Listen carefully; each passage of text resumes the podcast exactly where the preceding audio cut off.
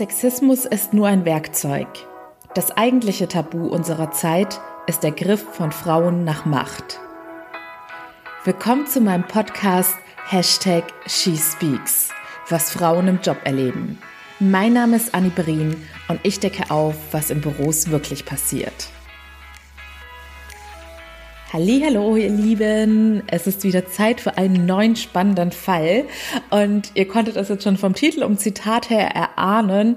Es ist ein heiß diskutiertes Thema. Sexismus am Arbeitsplatz. Und vorneweg noch kurz. Das Eingangszitat ist von Jana Hensel. Ich kenne sie ehrlich gesagt nicht. Es ist wohl eine Autorin und ich habe das Zitat aus einer WDR-Doku, bei der es um das Thema Frauen und Macht geht, mit dem Hashtag Ungleichland. Fand ich ganz süß. Und ja, weil es einfach nicht nur so ein random Internet-Zitat ist oder irgendein Spruch von mir, war es mir jetzt wichtig, nochmal den Namen zu nennen. Und außerdem möchte ich auch vorneweg erklären, der Ausdruck Sexismus am Arbeitsplatz wird von vielen sicherlich anders interpretiert im Sinne von sexuelle Belästigung. Und dazu hatte ich aber eine MeToo-Folge. Ich glaube, es waren sogar zwei Folgen. Müsst ihr mal nachschauen. Heute geht es tatsächlich um Sexismus in dem Sinne, dass Frauen benachteiligt werden. Denn per Definition bedeutet Sexismus eine von der Vorstellung, dass ein Geschlecht dem anderen von Natur aus überlegen sei, getragene Diskriminierung, besonders von Frauen durch Männer. Und bevor wir starten, ich hatte gestern in der Shorty-Folge mich ja nochmal ganz herzlich für all die super süßen Nachrichten von euch bedankt und habe es sowohl in der Folge vergessen als auch bei meinen persönlichen Antworten an euch, dass ich mich natürlich super arg darüber freuen würde, wenn ihr die Sachen, die ihr mir gesagt habt, inwiefern euch der Podcast geholfen hat und wie gern ihr den Podcast mögt und so weiter, wenn ihr das einfach in der App, die ihr nutzt, als Bewertung abgebt. Denn für mich persönlich ist es natürlich das Größte, es einfach so zu hören. Ich brauche es nicht per Bewertung, aber es hilft einfach enorm anderen Frauen oder auch Männern da draußen, wenn sie auf der Suche nach neuen Podcasts sind, die ihnen weiterhelfen können und sie da aus den Bewertungen entnehmen können, dass euch dieser Podcast schon geholfen hat. Da würde ich mich auf jeden Fall riesig drüber freuen. Und nochmal zu den She Speaks Shorties. Ich bemühe mich sehr, sie, wie gesagt, recht regelmäßig zu posten, auf jeden Fall immer samstags und sonntags. Und damit ihr auch keinen verpasst, abonniert am besten den Podcast, denn dann werdet ihr immer automatisch benachrichtigt, wenn ich wieder eine Folge hochgeladen habe. So, jetzt können wir starten. Ich nenne die Protagonistin des heutigen Falls Sandra, beziehungsweise Sandra spielt gar nicht unbedingt so eine Hauptrolle, sondern hat gewisse Dinge im Arbeitsalltag beobachtet und eine ein, zwei Situationen mit mir geteilt. Und bevor ich vergesse, nochmal herzlichen Dank an dich an dieser Stelle. So, Sandra arbeitet oder hat bei einer der Geschichten in der Personalabteilung gearbeitet und hatte da für eine neue Managerstelle gemeinsam mit dem Geschäftsführer dann den Bewerbungsprozess geführt und die Gespräche. Und sie erzählt mir von einer konkreten Situation, in der dann zuletzt noch eine weibliche Kandidatin und ein männlicher Kandidat in der Endrunde waren und beide hatten ein seriöses und professionelles Auftreten, aber waren von der Art her eher zurückhaltend, ruhig, aber stets freundlich. Der Geschäftsführer, mit dem sie diese Gespräche geführt hatte, war hingegen eher ein extrovertierter Typ, so von der lustigen und lockeren Sorte. Aus Sandras Sicht waren sich die Kandidaten also sehr ähnlich, sowohl von der Art als auch von den Qualifikationen. Und daher war sie umso mehr erschüttert, als sie dann die Einschätzung des Geschäftsführers gehört hatte. Denn er meinte, dass die Frau zu ruhig und lieb war. Und Sandra konnte diesen Aspekt mit zu lieb überhaupt nicht nachempfinden, weil sie das gar nicht so empfunden hatte. Und sie hatte die Kandidatin eher als selbstbewusst wahrgenommen und fand auch, dass sie ein souveränes Auftreten hatte. Bei dem Mann hingegen meinte der Geschäftsführer, dass seine ruhige Art von Kompetenz zeugen würde. Er hatte also zwei Kandidaten, die dieselben Eigenschaften und dasselbe Auftreten vorgezeigt haben, total unterschiedlich bewertet und hat bei dem Mann die ruhige Eigenschaft als Kompetenz interpretiert und bei der Frau die ruhige Art als zu lieb und zurückhaltend. Was auch noch für diese Geschichte relevant ist, der Geschäftsführer war erst um die 40 Jahre jung. Das heißt, man kann jetzt auch nicht sagen, er ist noch von einer älteren Generation, in der man noch mit einem ganz verstaubten Rollenbild aufgewachsen ist. Also 40 würde ich noch als jung einschätzen und da sollte man auch schon mit dem Zeitgeist gehen. So, und bevor ich zu dem nächsten Beispiel komme, möchte ich kurz auf diese Geschichte eingehen, denn dieses Beispiel ist sehr nah dran an der Thematik des Backlash-Effekts.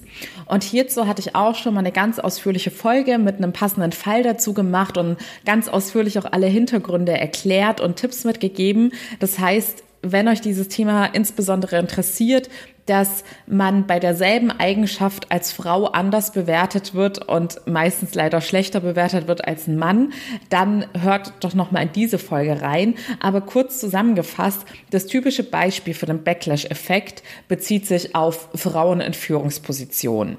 Und beim Backlash-Effekt geht es darum, dass es gibt gewisse Stereotypen, wie Frauen eingeordnet werden und wie Männer eingeordnet werden. Und bei einer Frau sind das halt in Anführungszeichen typische weibliche Eigenschaften, dass man eher lieb, fürsorglich, nett ist, und als Führungsposition wird aber von einem ein anderes Auftreten erwartet. Man muss auch eine gewisse Strenge haben im Sinne von, man muss Grenzen ziehen können, man muss klare Deadlines kommunizieren können und man soll eine gewisse Durchsetzungskraft haben und so weiter und so fort. Auf jeden Fall ist das Dilemma beim Backlash-Effekt, dass wenn eine Frau in einer Führungsposition die Anforderungen erfüllt, die an eine Führungskraft gestellt werden, dann tritt der Backlash-Effekt in, in Kraft. Denn in dem Moment wird die Frau nicht mehr als typisch weiblich wahrgenommen. Sie widerspricht quasi dem weiblichen Stereotyp und der Vorstellung, die man sonst von einer weiblichen Person hat. Und durch diesen psychologischen Effekt wird dann eine Frau negative Effekte erfahren, also oder negative Konsequenzen, um jetzt nicht ständig Effekt zu sagen.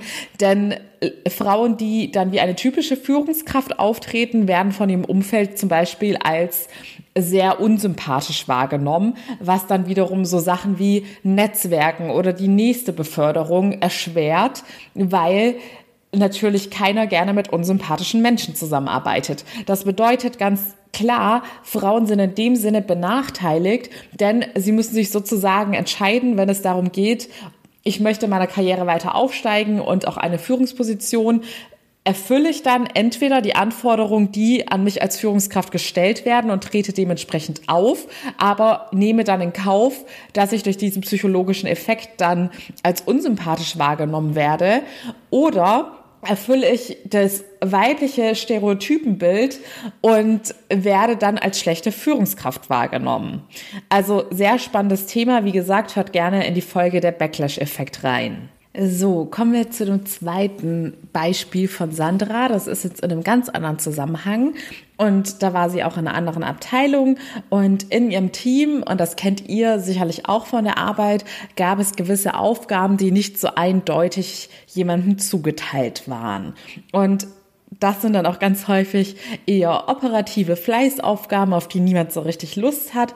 Und bei ihr hat es sich im Team dann so ergeben, dass alle weiblichen Kolleginnen in diesem Team diese Aufgaben dann einfach nebenher noch übernommen haben, also zusätzlich zu ihren Aufgaben.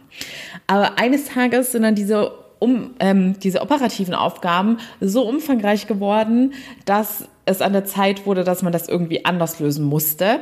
Und da hat Sandra dann den Vorgesetzten angesprochen und meinte, man müsse da jetzt eine andere Lösung finden und ob er die Aufgaben jetzt nicht mal offiziell jemandem zuweisen kann. Er meinte dann aber nur, dass Sandra und ihre Kolleginnen das doch bisher auch schon immer ganz super alles unter einen Hut bekommen hätten und das dann dementsprechend auch so weitermachen könnten. Sandra war dann aber glücklicherweise so mutig und entgegnete ihm, dass es aus ihrer Sicht aber auch wichtig sei, die männlichen Kollegen aus dem Team genauso in diese Aufgaben mit einzubeziehen. Die Reaktion des Vorgesetzten war dann sozusagen erstmal gar nichts zu machen denn er vertagte dann dieses Thema. Erst Monate später stellte er dann speziell für diese Aufgaben nochmal eine Projektmanagerin ein.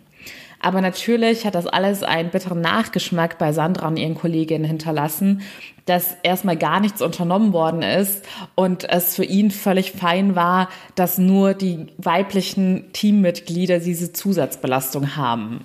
So, zusammenfassend geht es bei Sandras Beispielen also um ein gewisses Frauenbild, das leider in vielen Firmen noch vorherrscht und durch das Frauen im Berufsalltag benachteiligt werden.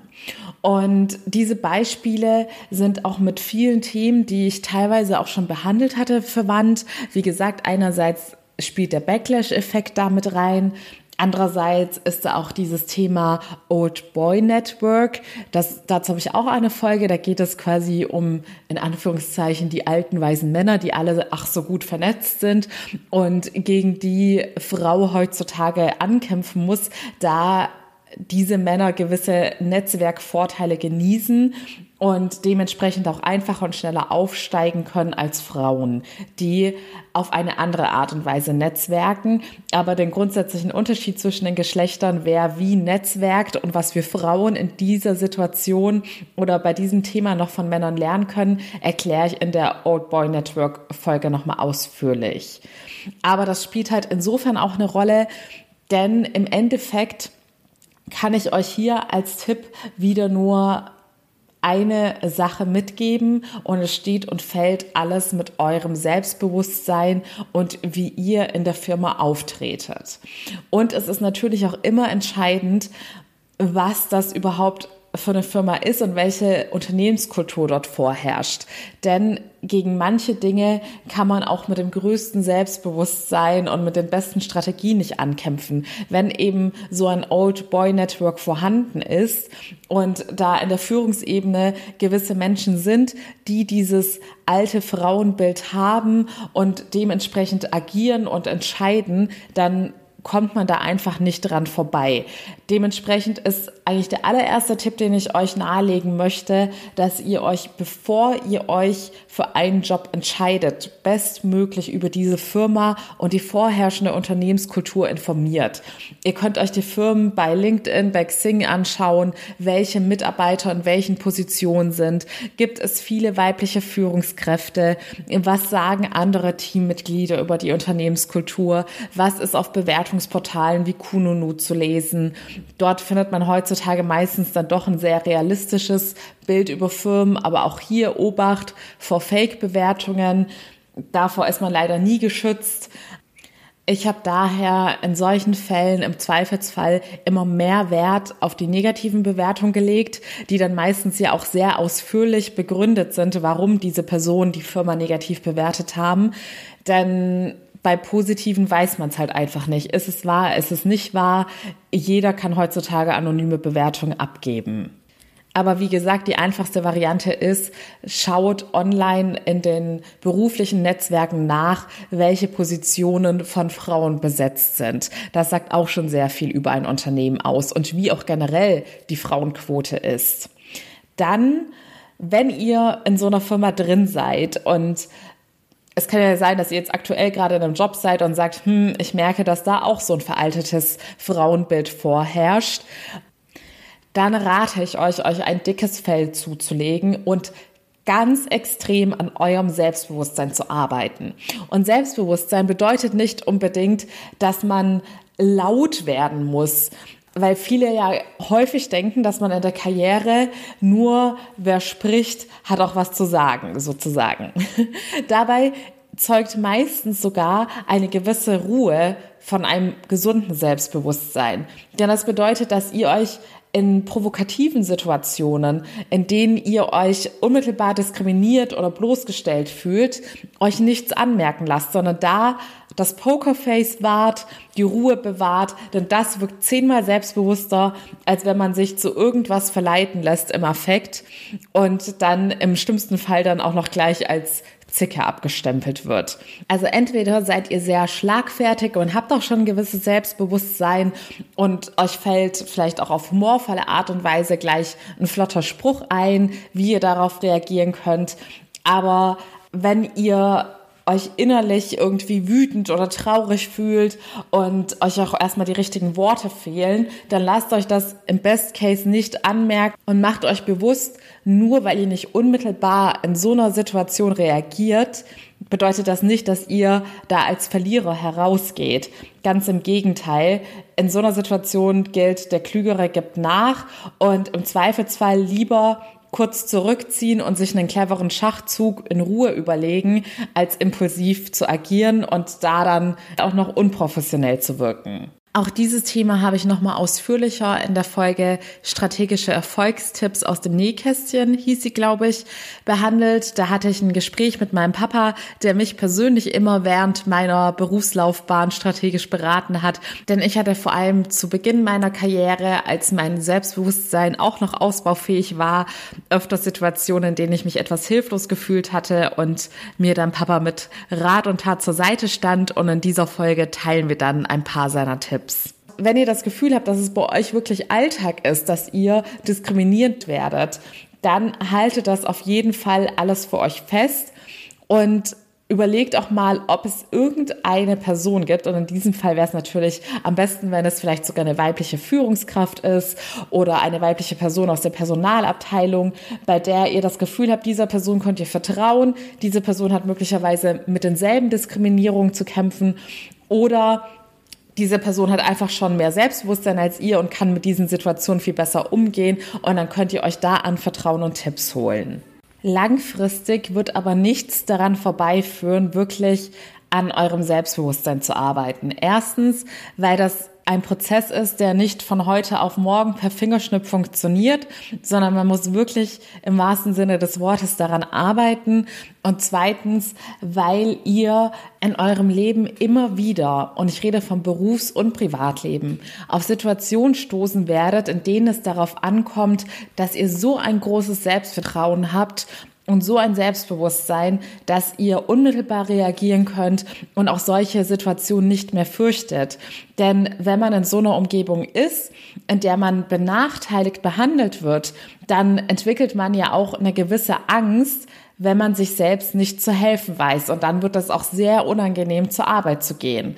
Ich muss sagen, Sandra hat sich da sehr wacker geschlagen, dass sie sich auch getraut hat, ihrem Vorgesetzten dann zu sagen, was sie wirklich denkt. Aber ich weiß aus meinen Coachings und auch von zahlreichen anderen Leser- oder Hörerinnenbriefen, dass es halt nicht die Regel ist und die allermeisten mit solchen Situationen überfordert sind und nicht genau wissen, wie sie handeln soll und was überhaupt noch in Ordnung ist, was man sich gefallen lassen kann und wo man dann auch Widerworte geben sollte.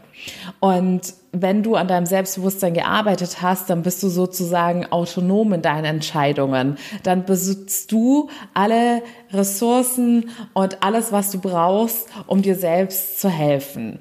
Und wenn du diesen Weg zu einem selbstbewussteren Leben gemeinsam mit mir gehen möchtest, freue ich mich natürlich sehr, wenn wir uns in meinem kostenlosen Erstgespräch kennenlernen. Du findest den Link dazu in den Show Notes. Ansonsten möchte ich zu diesem Thema sagen, weil es so ein umfassendes Thema ist, deshalb auch diese ganzen Querverweise auf all meine anderen Folgen, weil das da wie gesagt sehr viele Überschneidungen gibt.